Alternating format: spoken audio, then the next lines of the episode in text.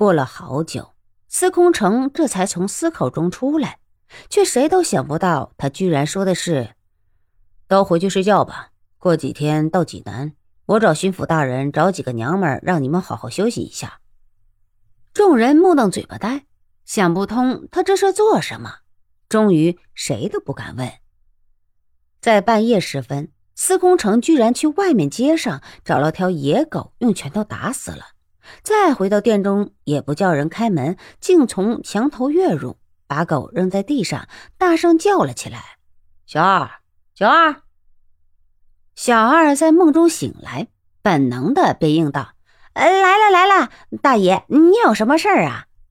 他手忙脚乱的穿好衣服走进来，却见司空城笑盈盈的看着他，说道：“大爷，我在外面找了点吃的，你给我弄一下。”煮好了，给我送到房中来。说完，他头都不转的向自己楼上的房间走去。小二呆了一呆，终于没有说话。想一想，俯身从地上提起死狗，走向厨中收拾去了。其实，司空城的手下人一个都没有睡着，听见他出去回来，却没有人敢出声。过了大半个时辰，才听得司空城在房中呼哧呼哧的吃着狗肉。想到一个堂堂神机营总管，还居然半夜自己出去偷别人的狗来吃，无不匪夷所思。他们更想不到，平时吃的山珍海味都发烦的都指挥大人，不但偷吃狗肉，在房中还吃得直扎嘴。司空城不但吃得咂嘴，还大声的叫起好来，真是不错。想不到这狗肉居然有这么好吃，全然不怕人听了笑话。司空城虽然笑着，但是没有一个手下卫士敢出声，谁都瞧得出他笑脸下极深的杀机。无论是什么人冒失的半点响动，那就是笨的连孔夫子他老人家都不会从棺材里面跳出来给他念经超度的。这倒不是夫子他老人家不慈悲，只是孔夫子若是剃光了头，岂非后来的门人学徒弟子都要拿了梵文经书念得狗屁不通了吗？直到鸡鸣，司空城手中的那条狗腿仍是在手中纹丝不动，仿佛是他自己同那手中的肉都不过是一尊雕像。他的眉头皱得很紧，眼只是一条线张开。似是盯着头顶上屋瓦外的黑天，却又是什么都没有瞧。终于，他房中燃烛到了尽头，火光晃了几晃，熄了。司空城却在烛光灭尽的同时，轻轻的叹了口气。司空城站起来，放下手中汤汁油脂的已成了冻的狗肉。直到第三天，涂百成才敢从森林中出来。他叫人打着暗号召集手下的楼兵。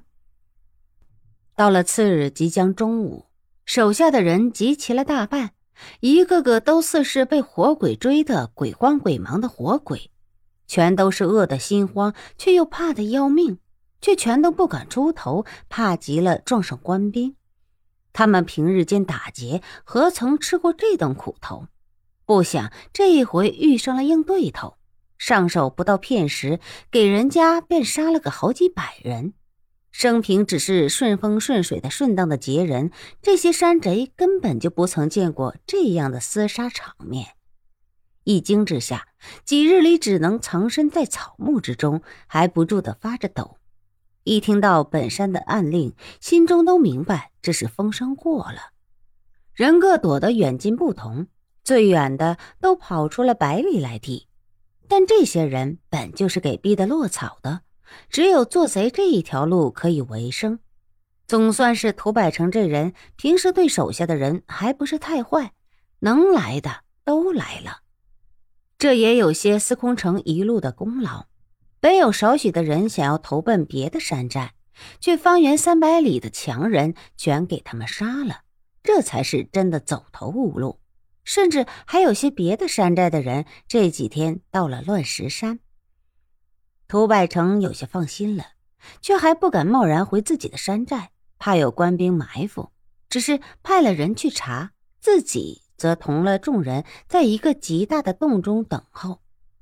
涂百成一脸的杀气，洞中也静得出奇，没有人敢在他触了这样的眉头之后乱说一个字。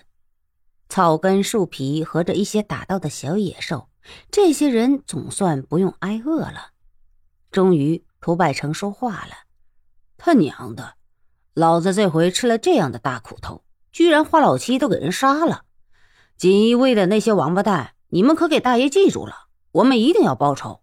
现在你们给老子出主意，谁有好法子杀了那些狗杂种，说出来，老子要听！”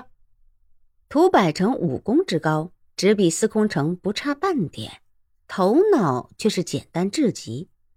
这次看上商千刀，都是死了的花老七出的主意。花老七本是一个落地秀才，有点小本事，居然就做了乱石山的智囊。